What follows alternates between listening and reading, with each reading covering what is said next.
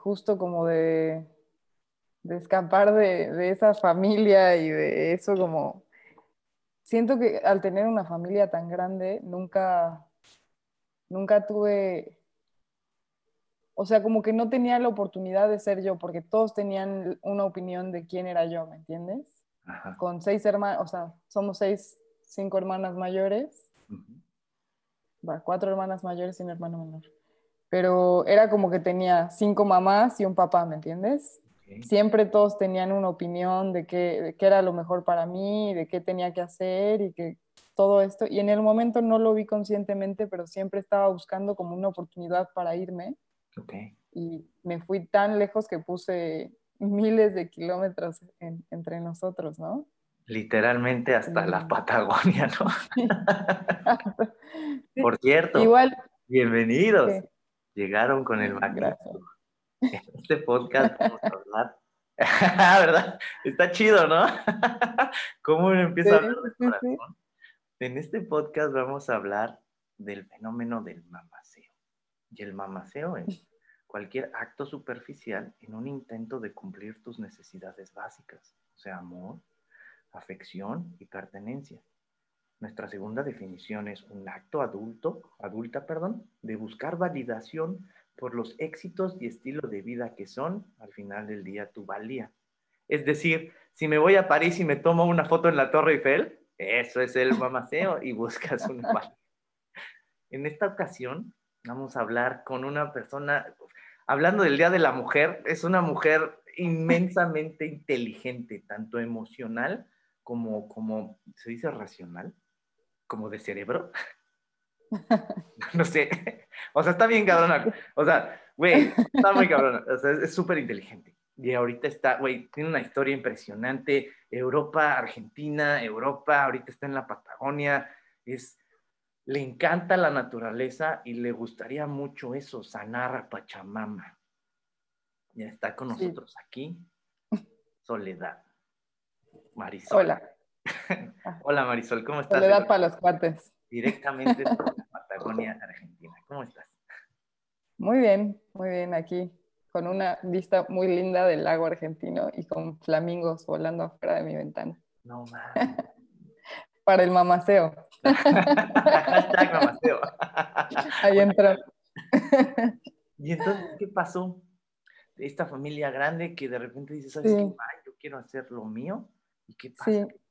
Empezó, ¿sabes? Como empezó desde que, desde que yo, o sea, en esta parte de la adolescencia, cuando empiezas a buscar tu, tu individualidad, ¿no? Y, y yo quería encontrar algo para, para dedicarme, mi carrera, que estudiar y todo eso. y Yo siempre quise estudiar algo relacionado con la naturaleza. Quería cien- ciencias ambientales o, o biología o biología marina, también me acuerdo que estaba viendo, y siempre mi papá me decía, no, porque te vas a cagar de hambre, entonces eso no. Y entonces empecé a ver a mis hermanas, ¿no? O sea, porque soy la quinta hija. Eh, y dije, a ver, ¿quién hace algo que más o menos me interese? Y tenía una hermana que estaba viviendo en Brasil y había estudiado ingeniería industrial. Y yo dije, ay, yo quiero vivir en Brasil, entonces voy a estudiar ingeniería industrial. Encima que los, los números y las matemáticas y todo eso siempre se me dio muy fácil, ¿no? Me acuerdo que tú me decías Malcolm cuando estaba en la uni. Justo lo iba a decir en la introducción. Es como Malcolm, pero muchos no esa serie. Ajá, sí. Sí. Bueno, entonces dije, bueno, pues ya lo que ellos quieran, ¿no? Ingeniería industrial. Y ya me metí a estudiar ingeniería industrial, terminé la carrera también con 9.5, así que tampoco me fue tan mal. No, no, Eh, no me fue sí, tan ¿no? Y estuve, o sea, tuve trabajos como ingeniera y todo, pero siempre me acuerdo como que mi papá me decía, no, no estás ganando suficiente, ¿no? Porque también mi hermana eh, mayor, ella había empezado y ella, pues es, es- o sea, si, si, si dices que yo tengo presencia, mi hermana tiene tres veces más, ¿no? Y entonces siempre se vendía como, como lo más cabrón de todo. Entonces a ella cuando salió de la uni la contrató una empresa ya como gerente Eh, y, y estaba ganando su primer sueldo, así sueldo base inicial era veintitantos mil pesos, casi treinta Madre, mil de pesos. sueldo base. Sí. Sí, y estábamos hablando del 2001, así que era un chingo de dinero, Ajá, sí. ¿no? O sea, no es 2001, pero pon tu 2000. Sí, me parece que 2001. Ay, no mames, seres humanos. Qué asco que, que, que, buscamos esa valía por medio del dinero. Yo automática estoy así de, güey, no mames, ¿no? Así.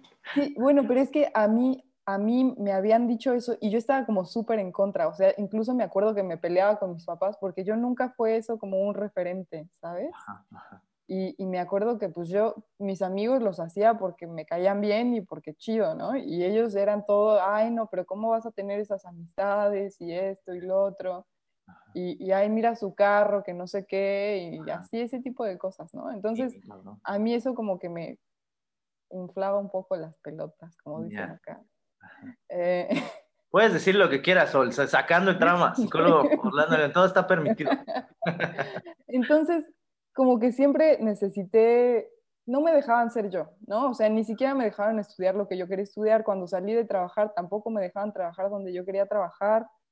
Eh, después empecé como una empresa y era así como que hasta mi papá le gustó que me fuera mal, ¿sabes? O sea, cuando, cuando droné me dijo, no, vente para acá, me ayudas en la empresa, no sé qué. Y todo era material. Y así que una vez conocí a un argentino en la playa de Playa del Carmen. Y lo vi como, va, o sea, en ese momento no lo, no, no, lo, o sea, pero cuando lo conocí, él me dijo, no, que yo vivo acá y vivo allá y voy a cualquier lado y trabajo de lo que puedo y me enamoré como del estilo de vida que él me presentaba, ¿no? Ajá, tan desentendido de la vida, ¿no? Ajá, exacto, y tan, tan cero apego material también, o sea, era como nada más ir experimentando y eso era lo que valía. Entonces, como que ahí justo aparte había entrado a un lugar que se llama Requito en Kisser, que es una empresa gigante eh, a nivel multinacional, o sea, es la empresa que hace Lysol, Vanish, Zico, Durex, todas esas cosas. Wow. Eh, y el proceso de selección habían sido 20.000 personas que habían hecho el proceso y solamente habíamos quedado tres. Entonces era tipo el trabajo, el sueño que todos querían, ¿me entiendes? No mames. Literal. Para que vean que sí es mal como el de en medio, está muy cabrona. sí.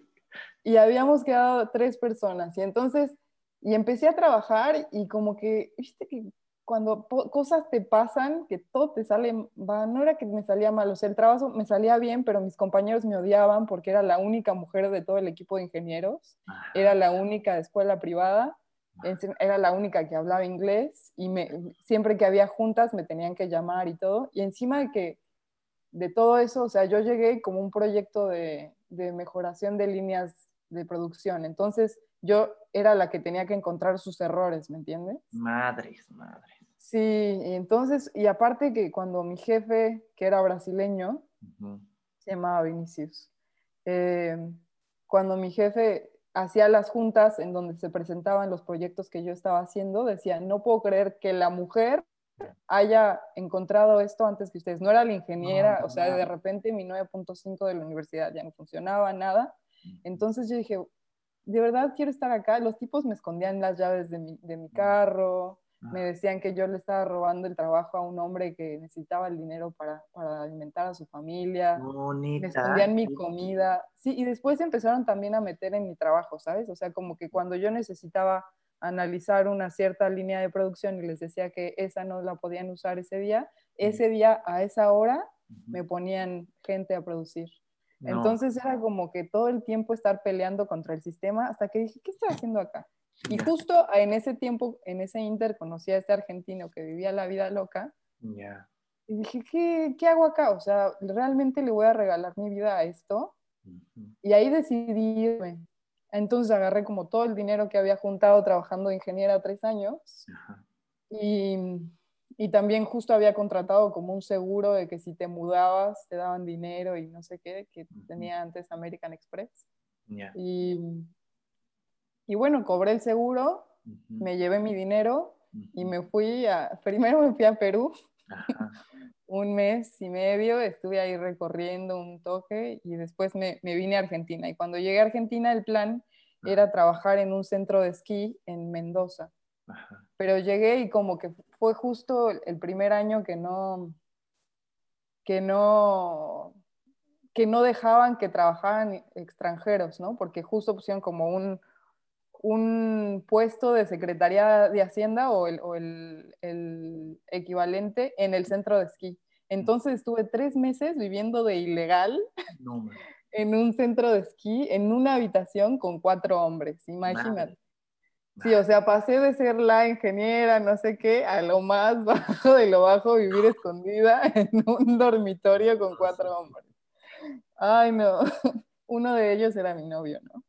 Pero, pero era tremendo, porque encima, o sea, que si me, si me encontraban, me sacaban de ahí y no sabía si me sacaban del país también o qué. O... Oye, aparte indocumentada en Latinoamérica, que eso es todavía más naco. No, no es cierto, Latinoamérica es broma, es broma.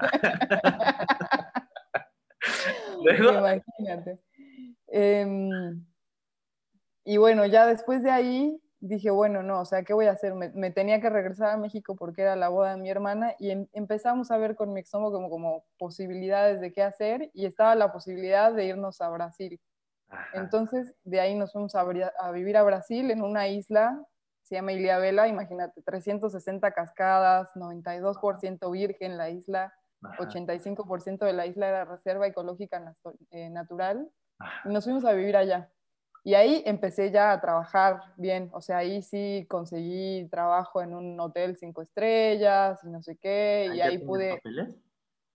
No, o sea, sí, pero no. O sea, tenía papeles y, podía extender mi visa para quedarme y todo, pero no era que me podían contratar en blanco, por así decirlo. Pero igual me pagaban súper bien porque pues, hablaba cuatro idiomas en ese entonces y, y era como pues quieras o no, en un centro turístico los idiomas siempre, siempre valen un montón. Entonces ahí empecé a trabajar, pero todavía como de hippie, ¿no? O sea, trabajaba en restaurantes y en hoteles y así, como nada que ver con, con lo que yo hacía, pero ahí como que me fui enamorando de la naturaleza, imagínate, o sea, mi casa estaba al lado de una, de una cascada con un árbol de mangos donde vivía una familia de tucanes. No mames, de tucanes, qué bonito. con la vista al mar y todo, y empecé a decir, o sea, como que ahí me empecé a cuestionar todo lo que nos habían, que me habían dicho toda mi vida, ¿no? Que, que el dinero es todo lo que importa y que es la única manera de ser feliz y todo. Y ahí estaba yo ganando mis tres reales brasileños y viviendo en, yo sentía como que estaba engañando al sistema, ¿me entiendes? Era como, como todo súper hermoso. Y tenían ahí en Brasil un dicho que decían, cuando usted mora aquí, usted vira bicho do mato. O sea, cuando vives ahí, te, te, vuelves como un animal de la naturaleza. Y, y, es así, te juro. Como un año después de vivir en la naturaleza, ahí, o sea, sí, había unas playas que estaban como del otro lado de la isla, que si querías llegar tenías que caminar eh, cruzando cascadas y cruzando montañas y todo, caminar unos 8 kilómetros, pero como era de tan alta complejidad, te hacías unas 6 horas. Eh, no, perdón, 18 kilómetros. Y llegabas a la playa esta y la playa era paradisiaca, maravillosa, sí, no sabes, increíble. Pisabas, y aparte no había gente, no había autos, no había civilización, entonces era todo maravilloso. Y ahí como que todas esas experiencias yo nunca las había vivido porque con mis papás yo siempre vivía como de vacaciones en hoteles, cinco estrellas y estas madres, y nunca había vivido realmente como la experiencia de, acampar, de vivir en la naturaleza y todo eso. Y dije, qué loco que estos lugares, o sea, te hacen sentir tan felices y sin embargo nuestro paradigma humano es separarnos de ellos, ¿no? O sea, construir casas, construir edificios, construir todo lo que nos separe de la naturaleza. Y ahí como que empecé este camino de amor ambiental eh, y después vine para Patagonia, o sea, después de un año de, vivir en Brasil, que yo ya no me podía quedar más por otras cuestiones de papeles, eh, ya había extendido mi visa dos veces y todo, y entonces ya no me dejaban quedarme más. Entonces ahí ya nos regresamos para Argentina y nos venimos a vivir a Calafate, a la Patagonia. Todo esto con mi exnovio.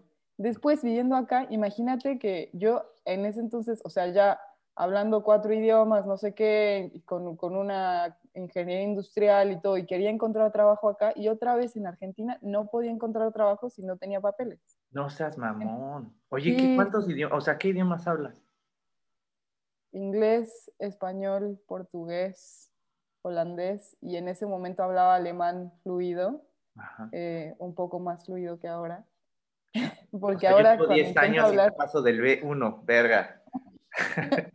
Pero yo empecé a estudiarlo cuando tenía 14 años. Ah, no mames. Ah, pues hiciste trampa. y luego, o sea, no encontrabas papeles. En ese momento tenías todo y por y no tenía te- todo y me pagaban 5 mil pesos argentinos, que no es nada. Y, entonces, y tenía que trabajar así, turnos rotativos y todo. Igual me encantaba el trabajo que hacía y todo, pero no, o sea, no podía creer.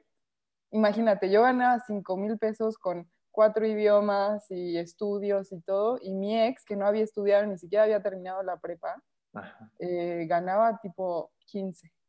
Wow. Y yo estaba como súper enojada, súper traumada, y todo era porque, por eso, ¿no? Por los papeles. No mames. Ajá. Y yo le dije, ¿sabes qué? O sea, yo ya estaba tan traumada que le dije, si, si no hacemos algo por mis papeles, me voy. Y él me dijo, no, pues ¿qué hacemos? Y yo le dije, no, pues la única manera que nos casemos, porque si no entras en este loop de que Ya. para tener papeles alguien te tiene que contratar, pero para que te contraten tienes que tener papeles. Claro, Entonces es es una mamada. Primo hermano de queremos contratar a alguien con experiencia, pero joven. Sí. Sí, sí, sí, pero recién ¿vidas pasadas graduado. cuentan?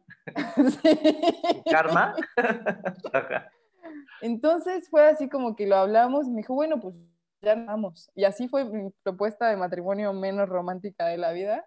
ya. Ajá. Y dijimos, bueno, vamos al, al juzgado y en cuánto tiempo nos pueden casar. Y nos dijeron, no, pues que en mes y medio. Y dijimos, bueno, pues en mes y medio nos casamos. Y ahí ya le, le llamé a mi papá y le dije, pa, me voy a casar, pero es por papeles, así que no tienen que venir. Dijo, Ni te "Ay, prendas.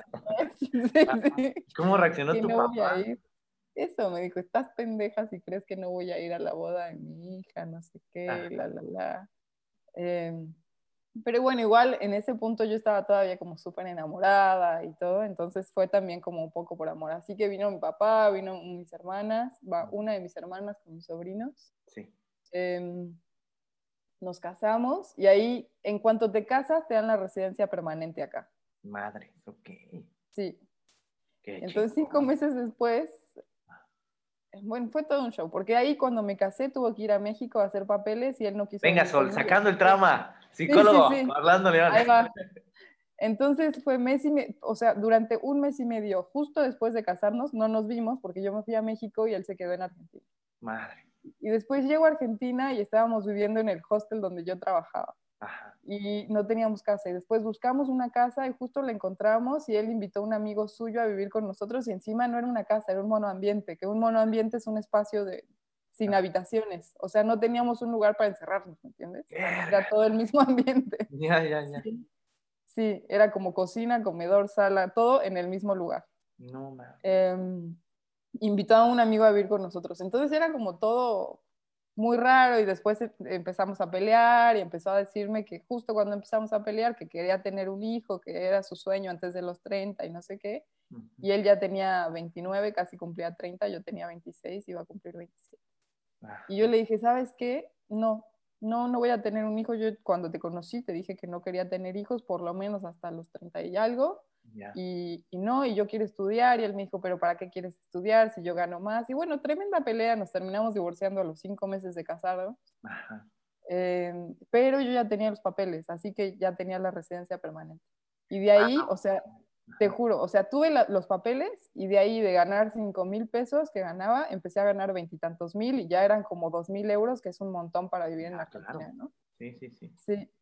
Y ahí junté un montón de dinero y yo lo que quería hacer era estudiar una maestría acerca de, turismo y medio ambiente, porque yo no podía creer cómo, o sea, todos los lugares turísticos ambientales, ¿no? Que son como paraísos ambientales, el turismo mismo, el que la gente los quiera venir a visitar porque son bonitos y porque son naturalmente estéticos y paradisiacos, los estaban deshaciendo y destruyendo al desarrollar el turismo. Ya, la paradoja, claro, sí, sí, sí. Sí, es la paradoja, ¿no? Entonces yo dije, no, no puedo, no puedo con esto, necesito estudiar algo. Y entonces empecé a estudiar, eh, a buscar maestrías y encontraba todas maestrías tipo de turismo sustentable. Ah, no, construye tu, tu, tu hotel ecoturístico. Pero yo no quería eso. Yo quería tipo cambiar el sistema, ¿me entiendes? Entonces empecé a buscar, empecé a buscar y justo en ese entonces también conocí a un chico holandés Ajá. em, que me decía, ¿por qué no buscas en Holanda? Yo le dije, ay, vayas, ¿sabes? Él, esto está, eh, tiene un, quiere que yo me vaya a Holanda para que me vaya con él, ¿sabes? Están dulzando Y el yo no quería. ¡Qué Sí, sí, sí. y, y estaba buscando, busqué una, encontré una muy buena en Suiza, pero costaba tipo Ya, sí, 50 mil euros por año, una No cosa le pierden, así. no le pierden. Sí, no, no, no. Y yo dije, bueno, no me alcanza. O sea, mis ahorros sí son un- importantes, pero no me alcanza para eso, ¿no? Ajá. Entonces dije, bueno. El ah, mamaceo va a estar chingón, pero sí va a estar muy caro. Sí, me va a salir un ojo de la cara. Así que empecé a buscar en Holanda justo y encontré una universidad que me encantó, que después terminé sabiendo que es la tercera mejor del mundo en ciencias ambientales o en cosas Wow. environmental studies. Em, y dije, bueno, a ver esta, y vi el programa y está increíble, estaba, estaba buenísimo. Entonces me enamoré del programa y dije, está bien, me voy a Holanda, ¿no? Pues ya está. y de ahí me fui a Holanda eh, otra vez, ¿no? E- Esperando que, o sea, ahí se- se- te decían que con visa de estudiante podías trabajar hasta 10 horas a la semana, o 20 horas a la semana. No, 10 horas a la semana. Ujú. Sí, como un, le dicen by dan, ¿no? Como un trabajo de, al lado de. De los estudios para combinarlo con los estudios. Y el primer año ese lo pude pagar, pero haz de cuenta que el gobierno holandés, para que te quedes a vivir en Holanda y te den la visa, te pide que pagues todo lo que te gastarías en un año y ellos te lo van dando mes a mes. No O sea, tú le ¿cómo das-? Si tú le das 14 mil euros al gobierno, aparte de todo lo que tuviste que pagar para la escuela, para trasladarte, para todo, y le tienes que dar 14 mil euros al gobierno y ellos te van dando de a mil y cachito por mes. Verga, qué cabrón. Ajá, porque si no, no te dan la visa. Y yo no tenía 14 mil euros aparte de todo lo que ya había pagado en la universidad, ¿me entiendes? ¿Y qué hiciste? Entonces, lo que hice, o sea, estaba buscando créditos, buscando becas y todo, y mi ex me dijo, ¿sabes qué? Pues yo te puedo prestar y tú después cuando empieces a trabajar me empiezas a pagar. Dije, va, ¿no? Porque se puede trabajar 10 horas a la semana con la visa de estudiante. Entonces dije, bueno, las trabajo y, y- y le voy pagando, ¿no? Porque tampoco pues, es tanto. Sí. Y entonces me voy. Encima no me di cuenta de lo que estaba haciendo. Todo no sonaba mames, muy te bonito. la soga al Me cuello. puse la soga al cuello. O sea, claro, te vas y te vas con una persona que recién conoces, que no es tan, o sea, sí estábamos saliendo y todo, pero no era como que nos habíamos conocido por tanto tiempo. Y llegué allá y, y básicamente le di mi vida, me convertí en esclava, ¿sabes? Y, y no me había dado cuenta de lo que estaba haciendo. Y obviamente llegué allá y era todo que si quería salir, que si quería hacer algo, que si quería tener vida social, pues es dinero, ¿no? Y es dinero que yo ya no tenía, e, era que le tenía que pedir y era de repente me había puesto en esa situación en donde, en donde todo era, yo dependía 100% de, de esta persona, ¿no? Ay, Sol, Eh. me está dando hasta dolor en las tripas. Estuvo muy cabrón. Y entonces, aparte que llego y yo, pues yo dije, bueno, si él está haciendo todo esto por mí, pues yo voy a hacer cosas por él, ¿no? Y empecé y me puse yo solita a hacer, cocinaba todos los días, le hacía, o sea, me despertaba a las 5 de la mañana para que se llevara comida al trabajo, eh, le planchaba la ropa, limpiaba, lavaba, hacía todo esto, ¿no? Según yo, esto tenía algún tipo de valor, pero él nunca lo valoró así, o sea, nunca un valor monetario, ¿no? Era como, pues ella está haciendo lo que tiene que hacer, porque encima su mamá, o sea, su familia es súper católica, entonces su mamá siempre hizo todo esto por su papá. Ya, los roles. Entonces él lo veía como, ajá, como un rol normal, y para mí era un súper esfuerzo, porque yo nunca hice esto, menos Güey, por ser ama de casa es una chinga. Es una chinga. Muy encima- cabrón. Sí, no, no, no, no, es una súper chinga. Entonces, yo estaba con todo esto, y encima con la universidad, y encima todos me decían que cuando yo llegué allá, pues yo acostumbrada a ser ñoña, ñoña trademark, acá lo tengo en, en la frente. En alemán es Klugscheißer. bueno, Klugscheißer. Pero bueno, eh, totalmente ñoña y todo, yo acostumbrada a hacer siempre el porcentaje uno de Ah. arriba. Qué y mamón, toda la- pero sí es correcto. Estás muy cabrona. No, bueno, pero es que también eso se conecta con tu identidad, ¿me entiendes? Sí, claro. Y después también, o sea, yo estaba acostumbrada a que a la gente le gustaba mi comida y como un montón de, gente, de cosas que yo había aco- acoplado a mi identidad. Ya. Y yo llego allá Y de repente, pues yo siempre había pensado que yo soy deportista, ¿no? Y yo llego allá y de repente todas las holandesas, pues están todo el día en, el, en la bici y todo el día trabajando y todo así, y tienen pues unos cuerpos súper atléticos, ¿no? Entonces de repente yo de ser la atleta de Argentina y de México y de Brasil, allá pasé a ser una gorda. No mames. No era nada atlética. Me pasó, me pasó, estábamos, iba a correr una, una, una carrera en, en Suiza y, y, yo dije, ah, pues lo mismo, ¿no? Ah, pues, o sea, corro, estoy, o sea, estoy gordito pero atlético, ¿va? Claro, no, va, corriendo sí. con los suizos, todos parecen pinches atletas de alto rendimiento. Y yo hasta el Claro. final así, verga, qué pedo, no. Te sientes súper mal, güey.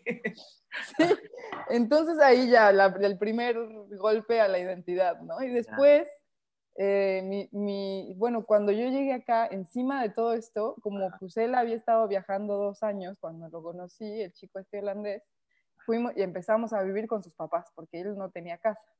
Entonces, aunque la casa era grande, pues era regresar a vivir con sus papás y, y pues que los- la mamá siempre ah, no, no lavaba ropa por una semana y iba y me tocaba y me decía, oye, pues no vas a lavar, ya hace una semana que no lavas y no sé qué. Y yo, pues todavía tengo un montón de ropa, ¿sabes?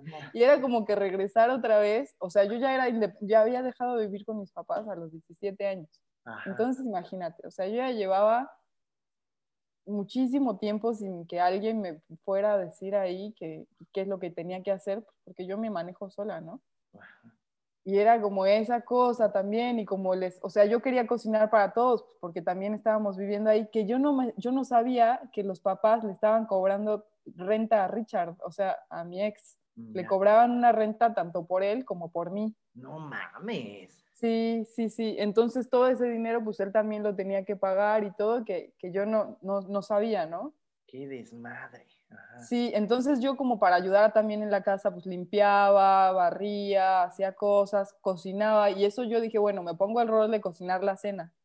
Pero el papá está, es mucho de eso, de carne con papas y verduras, así, Ajá. así, y ese, y esa ha sido su comida por los últimos cientos de años y, y siempre quería comer eso. Entonces yo llegué y empecé a hacer lasaña, empecé a hacer como cosas más producidas. Y pues como que durante dos semanas, por ahí un mes, lo aguantaba, pero después empezó a decir que no quería comer eso, que quería su comida normal de carne con verduras y todo. Y encima de todo, o sea, la señora cocinaba con, yo les digo bolsitas de cáncer, Ajá. esos sobrecitos de NOR que tienen No glutamato monosódico y todo, y era todo, o sea, su manera de cocinar era romper un paquete, vaciarlo, calentarlo y ya estaba, ¿sabes? Y para mí eso es como completamente horrible porque soy todo de nutrientes y de Ya, cosas así. sí. Entonces yo no podía comer eso. Entonces yo ahí otro, otro golpe al ego, porque yo pensaba que a todos les gustaba mi comida y de repente ya nadie quería comer lo mío más que Richard y yo, ¿no? Ajá. Em, y después de todos me empezaron a decir, no, bueno, ahora vas a empezar a estudiar, pero tienes que saber que acá pues no vas a ser igual que allá, porque acá las cosas son diferentes y la escuela es diferente y no vas a poder mantener buenas calificaciones y no sé qué. Y todos me empezaron a decir esto, ¿sabes? ¿Crees que eso sea un bias hacia el extranjero? Yo lo platico mucho. No, en- no, porque ellos tampoco, o sea, ellos tampoco lo, lo lograban, ¿me entiendes? O sea, para ellos un 9 es imposible. Oh, ok, perfecto, perfecto. ¿Me entiendes? El 10, o sea, me acuerdo que en una clase, mi equipo, en mi equipo tres personas sacaron 10 y casi corren a la profesora, porque nunca antes se había dado que tres personas en una clase sacaran 10. Wow, ok, ok. Sí, imagínate, ¿no? Entonces, sí, cuando traducen las calificaciones de Holanda a México, un 8 se traduce como un 10. Ok. Wow. Pero entonces para pasar no necesitas un 7.5 como necesitamos en Outlast, sino necesitas un 5. Ok, ok. Ajá. Entonces, bueno, de ahí un montón de diferencias y todos me empezaron a decir y entonces, o sea, me empecé a sentir como que, eh, ah, encima mis suegros no hablaban inglés, entonces yo llegué y tuve que aprender a hablar holandés desde que llegué, entonces en dos meses, un mes, empecé a hablar holandés ya fluido porque no tenía de otra, ¿no? Porque vivía con ellos y ellos no hablaban inglés y tenía que hablar holandés todo el día porque encima mi ex se iba a trabajar todo el día y pues me quedaba sola con ellos. Madre. Eh, sí, pero bueno, entonces como un montón de cosas y, y, yo siempre pensé que, o sea, mi manera de conectar era a través de la comida, pero entonces no podía cocinar y no tenía una casa, entonces no, o sea, no veía absolutamente a nadie, no pude hacer amigos, nada, y me empezó a dar una depresión y un shock cultural tan fuerte que era el quinto país donde vivía Cory. Y no, y no, no me hallaba y no podía, o sea, era como que no, no encontraba un punto de conexión con esta gente. Y, fue durísimo porque yo dije, puta, ¿qué estoy haciendo mal? ¿no? Y encima que ahí en la primera ciudad en donde viví, en Maastricht, no había muchos eh, extranjeros, ¿no? Entonces, pues estaba básicamente yo ahí flotando como un ente solitario, lloraba por las esquinas, sí, durísimo. Y ya después cuando empecé la, la, maestría, tuve que hacer un año de, de remediación porque no me, no, no me aceptaron directo a la maestría, claro, ingeniería industrial queriendo estudiar ciencias sociales y ambientales, pues no, ¿no? Entonces tuve que hacer como seis meses de, clases eh, remediales.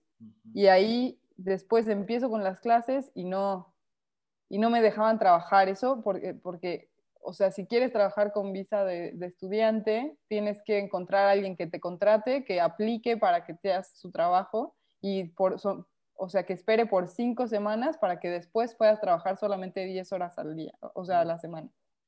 Entonces, imagínate, nadie te, nadie te quiere contratar, ¿no? O sea, el mismo sistema hace que se haga todavía más difícil. Sí, sí, sí. Entonces no podía trabajar. Y después llego a la maestría y dije, bueno, pues ya le echo todas las ganas, ¿no? Y empiezo, y el sistema es completamente diferente, pero dije, bueno, no importa, ¿no? Yo le echo ganas. Y mm, igual empecé a sacar buenas calificaciones, pero buenas calificaciones para los holandeses. Entonces yo sacaba 8.5 y yo decía, puta, me fue súper mal, acostumbrada al año a sacar 9 para arriba. Y todos me decían, no, 8.5 no, que te fue súper bien, que no sé qué, pero para mí me, me había ido súper mal. Pero después me enteré que allá suma cum laude te gradúas con 8. Okay. Si sacas más de 8, ya tienes suma cum laude, ¿me entiendes? Sí. Y, según yo, y yo no entendía cómo era el sistema y yo decía, puta, entonces esto y, yo te juro, nunca estudié tanto, Cori, leía, yo creo que 300 o 400 páginas de artículos académicos por semana. Wow, Yo leía las, las, las, las, o sea, porque allá el sistema es, primero te preparas, o sea, tú llegas a la clase ya habiendo leído todo el material. Y es ahí en la clase es como una discusión del material que te, te presentó, ¿no? Ya, sí, Entonces ellos lo hacen así, como para optimizar el, el, el, sistema, tú primero estudias y después llegas a la clase y ahí ya se... Y ahí es un poco la discusión también de las personas que realmente les interesa, ¿no? Claro, sí, sí. Entonces, eh, pero, pero me, me, adapté rápido, me di cuenta de, rápido de cómo era el, el sistema y dije, bueno, lo hago. Y yo leía todo, porque te dan, o sea, lo que tienes que leer y las opcionales. Yo leía todo, yo leía todo, lo que tenía que leer como las opcionales. Y me quemaba estudiando y todo y dije, bueno, pues si lo voy a hacer, lo voy a hacer bien. Ya, sí, sí, sí. Pero después, incluso así, yo sacaba siete, en una clase me acuerdo que saqué siete, cinco y yo estaba como súper frustrada. Dije, y en otra clase saqué 9.5. Después, ahora en, en los en los, ¿cómo se llama? Eh, en el sistema de la universidad te dice como en qué percentil o cuántas personas sacaron cierta calificación. Y en esa clase que saqué 9.5, recién ahora me entero de que fui la única que sacó 9.5. No mames, qué chingón. Sí.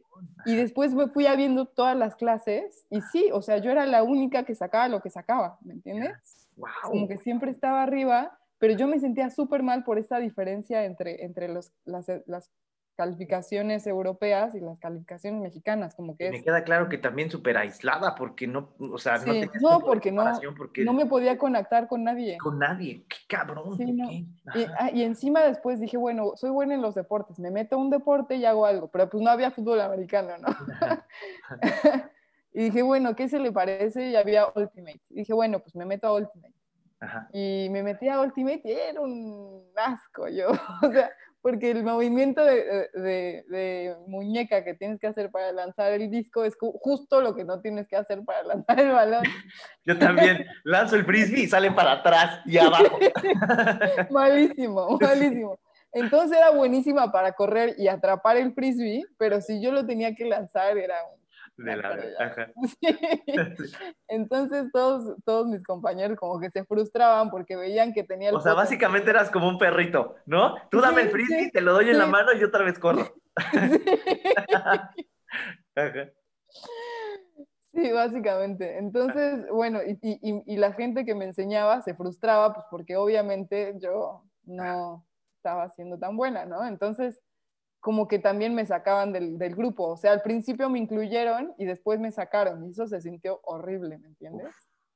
Porque aparte los holandeses son súper pragmáticos. Entonces es como todas las relaciones son si, si les sirven. O sea, si, si les sirve juntarse contigo para estudiar, si les sirve juntarse contigo. O sea, yo estaba, yo era, también me metí a la mesa directa y pues tenía que organizar todas las cosas y todo. Y yo sentía como que ellos se juntaban y no me, y no me invitaban a mí. En, ellos se juntaban como para cosas sociales, era siempre en fines de semana, pero yo fines de semana tenía que viajar a Maastricht, que era donde vivía Richard, para verlo a él, ¿no? Porque aparte, pues si, si le debes la vida a alguien, estás tipo preso a donde él quiere estar. ¿no? Qué fuerte. Sí, y él me decía, no, pero ¿cómo no vas a regresar un fin de semana? Y yo le decía, puta, pero es que si no, o sea, no tengo vida ni, acá ni allá, porque acá pues no, no puedo conocer a nadie porque se juntan los fines de semana, y allá pues tampoco conozco a nadie porque estoy contigo y tu familia todo el fin de semana, ¿no? Madre, madre. Entonces era básicamente pues eso, mi vida, ¿no? Y no, no, no encontraba trabajo y estaba, te juro, súper estresada. Yo creo que ahí sí estuve muy cerca de tener uno de esos famosos burnouts. Ya. Em, pero bueno, ahí empezamos. Sí, es horrible, horrible. Encima, eh, bueno, ya después decidimos hacer la visa esta de partner, eh, que si tienes una relación seria, puedes una visa y en esa visa ya, o sea, como ya puedes trabajar y todo. Entonces empezamos a aplicar para esa visa. Nos costó, no sé, tipo cinco meses de todo el tiempo estar buscando papeles y mandando cosas y algo así. Pero bueno, finalmente salió la, la visa esta. Y en cuanto salió, yo él me empezó a llevar, o sea, anotaba, tenía una planilla en Excel en donde anotaba cada centavo que me daba. Me acuerdo una vez, tipo la gota que derramó el vaso, salimos a, a un día de compras que él quería acompañar a comprarse ropa, no sé qué, salimos y yo quería ir al baño, pero allá el baño te lo cobran, entonces te cobran 70 centavos por entrar al baño. Y, dije, oye, ¿tienes 70 centavos para entrar al baño? Y me dijo, sí, y me lo anotó en la puta listita. Qué bueno, qué bueno que platicas esto. ¿Centavos? Ya, ya, yo platicas esto porque igual, digo, ya he entrevistado a varias personas que les ha tocado la fortuna de tener un europeo chido que sabe ser equipo, ¿sabes? Y entonces yo decía, ¿qué pedo? Yo fui el único como el meme, ¿no? Tampoco se podía disfrutar la vida. Ve, me pasaba lo mismo con mi ex. Llegó un punto cuando yo llegué que le decía, oye, ¿me prestas para ir al súper? Porque pues, no tengo trabajo todavía. Ah, sí, toma. Y lo anotaba en una libreta. Yo decía, güey, ¿qué pasa? No mames. Pero es un pedo cultural. O sea, imagínate que a, él su papá les compró. ¿Sabes cuánto le cobraba de renta por nosotros? 600 euros, Cori. No por quedarnos en la casa. Es un chingo de dinero. Verga. Por, o sea, por darnos una habitación que de todas maneras iba a estar vacía, ¿me entiendes? o sea, yo no, yo no puedo concebir, mi papá en la vida jamás me cobraría por quedarme en su casa, ¿me entiendes? No, pues es casa de todos, ¿no? O sea, claro, claro, claro. Pero entonces sus papás lo veían como, no, bueno, pues es que si tú estás acá y no todos tus hermanos viven acá, pues a ti te tengo que cobrar porque si no, no es justo con tus hermanos. No mames, o sea, sí hace lógica, pero no hace lógica, ¿sabes? Es que todo es lógico, allá todo es lógico. También, Emocionalmente lógica no es lógico. sí. no, o sea, no, no, como que están muy desconectados de sus emociones me parece. Qué eh, y me acuerdo mucho también que cuando la mi primer cumpleaños allá, me llama mi, mi, suegra y me dice, oye, eh, tienes 70 euros para tu regalo de cumpleaños, ¿qué quieres? Y yo, ¿cómo? ¿Cómo? ¿Perdón? ¿Qué? Sí, bueno, para que te compremos tu regalo, no sé qué. Yo sentía, me sentía, porque encima yo sentía que ya les debía un montón. Ya, claro y, que de repente me llame para decirme 70 euros más de tu regalo de cumpleaños y yo así, ay, no, qué estrés. Pero bueno, fueron como cosas que me tuve que adaptar, que, que, la situación es diferente, ¿no? También, por ejemplo, no sé, con amigos o con compañeros de la escuela, puta, que, oye, no, sí, vamos por una cerveza, no sé qué, la, la, la. Bueno, sí, espera, sí quiero, déjame checo mi agenda. Tengo tiempo en mes y medio. Ya, claro. No, es como, no, pero es ahorita, ¿no? Así. No, no, bueno, pero en mes y medio yo ya no sé si quiero seguir siendo tu amiga, ¿me entiendes? O sea, O no. Sí. Sí, y no sé, también, o sea, yo no me, la verdad es que mi ex era, es, es un súper, eh, no, nunca lo hizo con mala intención, o sea, él súper amoroso, súper lindo, súper bueno, todavía hasta la fecha tenemos una muy buena relación, Qué chido, qué chido. pero sí, pero es eso, ¿no? Son cosas, son culturas diferentes, o sea, para mí todo lo que doy, lo doy sin esperar absolutamente nada a cambio, él lo daba y me lo anotaba en una lista, Ajá. pero porque es, porque es su cultura, es su cultura y, Sí, y sí. simplemente es completamente el contrario o el opuesto a la nuestra, La latina. ¿no? Sí. Encima que me cobraba, o sea, este bestia de 1,90 con, ¿sabes? Músculos así. Y me cobraba lo mismo de comida, o sea, siempre me, me- me apuntaba la mitad de la comida, yo no mames, o sea, tú comes tres veces lo que yo como. Nada. No, y como tiene el poder, no puedes señalar eso porque yo te estoy manteniendo y estás bajo mi. Claro, exactamente, exactamente. Entonces ahí, ahí, o sea, yo generalmente, al principio como que no me importaba, pero después fui viendo cómo mi lista de deudas se hacía, o sea, mi número rojo se convertía en gigantesco. No, Y ahí como que me empecé a estresar y la, la relación empezó a ir mal también por esto, ¿no? Porque, pues porque era mucho estrés. Y después cuando pude empezar a trabajar, yo trabajaba 70 horas a la semana, Cori. O sea, tenía dos trabajos y trabajaba de las 8 de la mañana, o sea, en realidad 8 y media, a las 12 y media de la noche que salía de trabajar. O sea, primero trabajaba en una empresa de trenes, que, Ujú. bueno, en U-Rail. Interrail, y después trabajaba en un restaurante, en un bar. Y, y entonces trabajaba todo el día y el día que tenía libre lo usaba para descansar y entonces ahí él también me empezó a decir, oye, pero pues yo también quiero estar contigo. Y le dije, ah, sí, quieres estar conmigo, pero me tienes la lista esta Ajá. y, y yo la tengo que pagar, ¿no? Y hasta que no la puedo pagar, no te puedo dar el tiempo. Encima que todo el trabajo que yo hice por ti y todas las cosas que yo hice por ti, pues no, no las estás poniendo ahí. Y ahí sí saqué el trauma cuando me, me dijo, no tienes que dejar de trabajar para estar conmigo. Yo le dije, pero yo te tengo que pagar, o sea, no era eso el trato. Exacto. Y ahí fue cuando ya ahí sacando el trauma, le dije Venga, todo, ahí exploté. Orlando León. sí, a huevo. Ahí exploté, le dije, aparte me cobras la mitad y la renta y esto, y tú ganas tanto, y yo no gano nada y me, y me sigues cobrando todo, ¿no? Entonces, o sea, y ahí él, él dijo, no, bueno, sí, o sea, vamos, podemos hacerlo de, de otra manera, y ahí como que él empezó a cambiar su forma de ver, pero hasta ese momento pasó un, más de un año que nosotros estuvimos en, este, en esta situación de, Ya. Porque De somos eso, ¿no? seres humanos, Soledad. Sí, no, está cañón. Y, y bueno, en ese, en ese tiempo también pues ya les pude pagar una o sea, la mayor parte, y después la parte que, que me faltaba, él me dijo, ¿sabes qué? Pues esto te lo perdono. Así fue como, pero encima me lo dijo, ¿sabes? No era como, esto es un regalo, me, me lo dijo como de un lugar de arriba, Ya, me caga, sí, sí, te ¿me entiendo. entiendes? Así como que, como tú eres una persona jodida que no me puede pagar y, si no tienes que trabajar así sin parar, Ajá. eh, No, mames. yo te lo perdono. Yo, Almighty, te lo perdono. ¿Qué hiciste en ese momento? ¿Qué pedo? Ya, ya, ya me emputé. A ver, ¿qué más? Nada, en ese momento lo agradecí porque la verdad es que también pues trabajar 70 horas a la semana está cabrón, ¿no? sí, sí, sí. Es, es mucho. Y lo agradecí y dije, bueno, listo. Pero después empecé a ver que, que las cosas habían cambiado únicamente en la superficie y cuando nos peleábamos él traía a colación es- este dinero que me había regresado y, y Ya. esto. Ujú. Y, y bueno, igual después entendí muchas cosas, ¿no? Él siempre había estado acostumbrado a tener como mucho dinero ahorrado y de repente pues se va dos años de vacaciones y regresa con una mexicana como novia. Y- Ah, pero ¿qué esperas? O sea, del lado del hombre es cabrón, pues ¿qué esperas, güey? No mames, ¿sabes? O Pues sea, sí, si te sí, aventaste al, al- al- pero al- él- al tiro claro. de una relación, cabrón, Sí. no mames.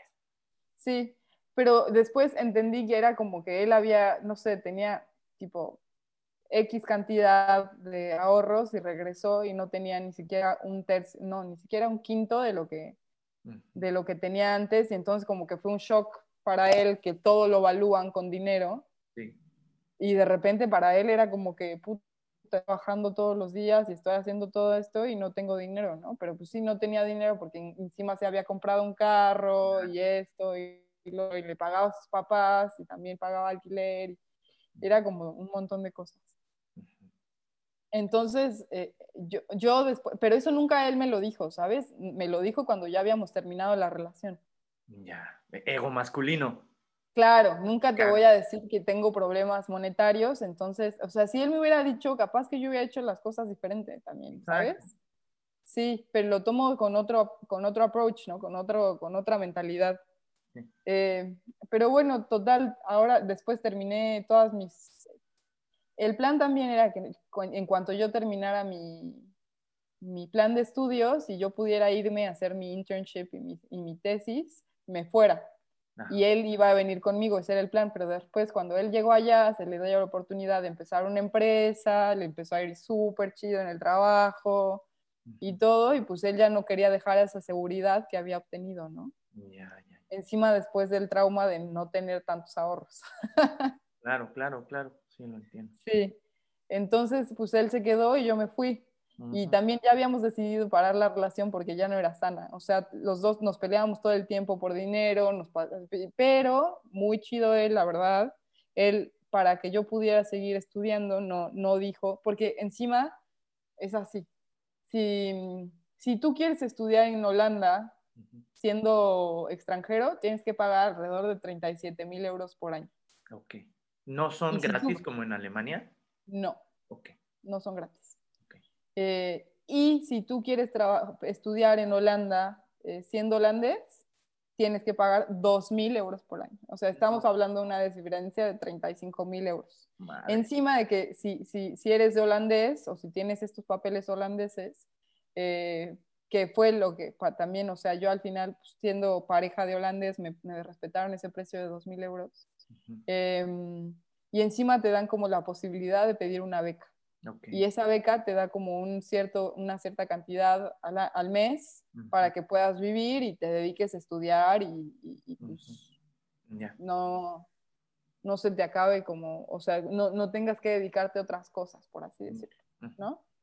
Entonces, eso estuvo súper chido porque yo pues, pude estudiar y, ya trabajaba, pero trabajaba 10 o 20 horas a la semana y ya era eso nada más, ¿no? Em, y aparte que lo podía hacer de cualquier lado. Mi trabajo me dejaba trabajar de, de, cualquier lugar del mundo.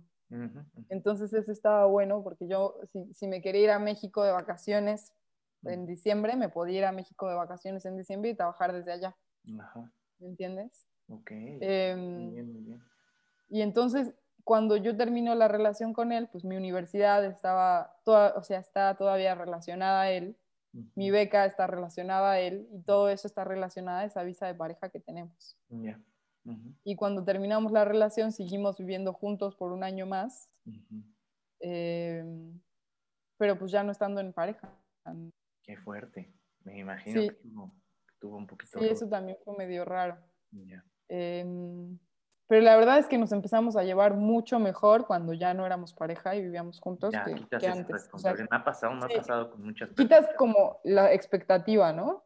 Me ha pasado con muchas personas que acuden a mí, en los cuales en el momento en el que te casas y pones el anillo, ese anillo pesa cabroncísimo por las expectativas sociales que tienes con respecto a convertirte en el esposo o la esposa, ¿sabes?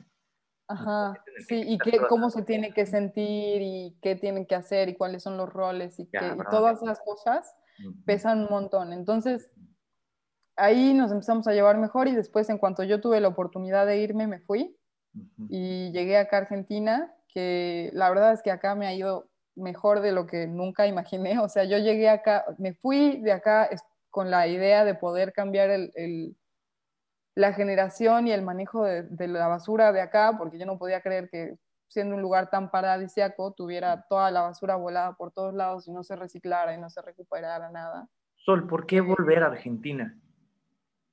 Yo creo que porque acá me sentí libre.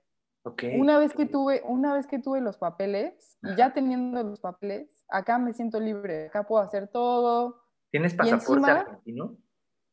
No, tengo residencia permanente. Perfecto. Que es diferente. No tengo la nacionalidad. Ok. Em, y no me quiero regresar a México porque siento que, una, en México la paga es horrible, las condiciones laborales son horribles. Ujú. Acá tienes un mes de vacaciones por ley. Wow, ok, ¿No? qué chido. Ajá.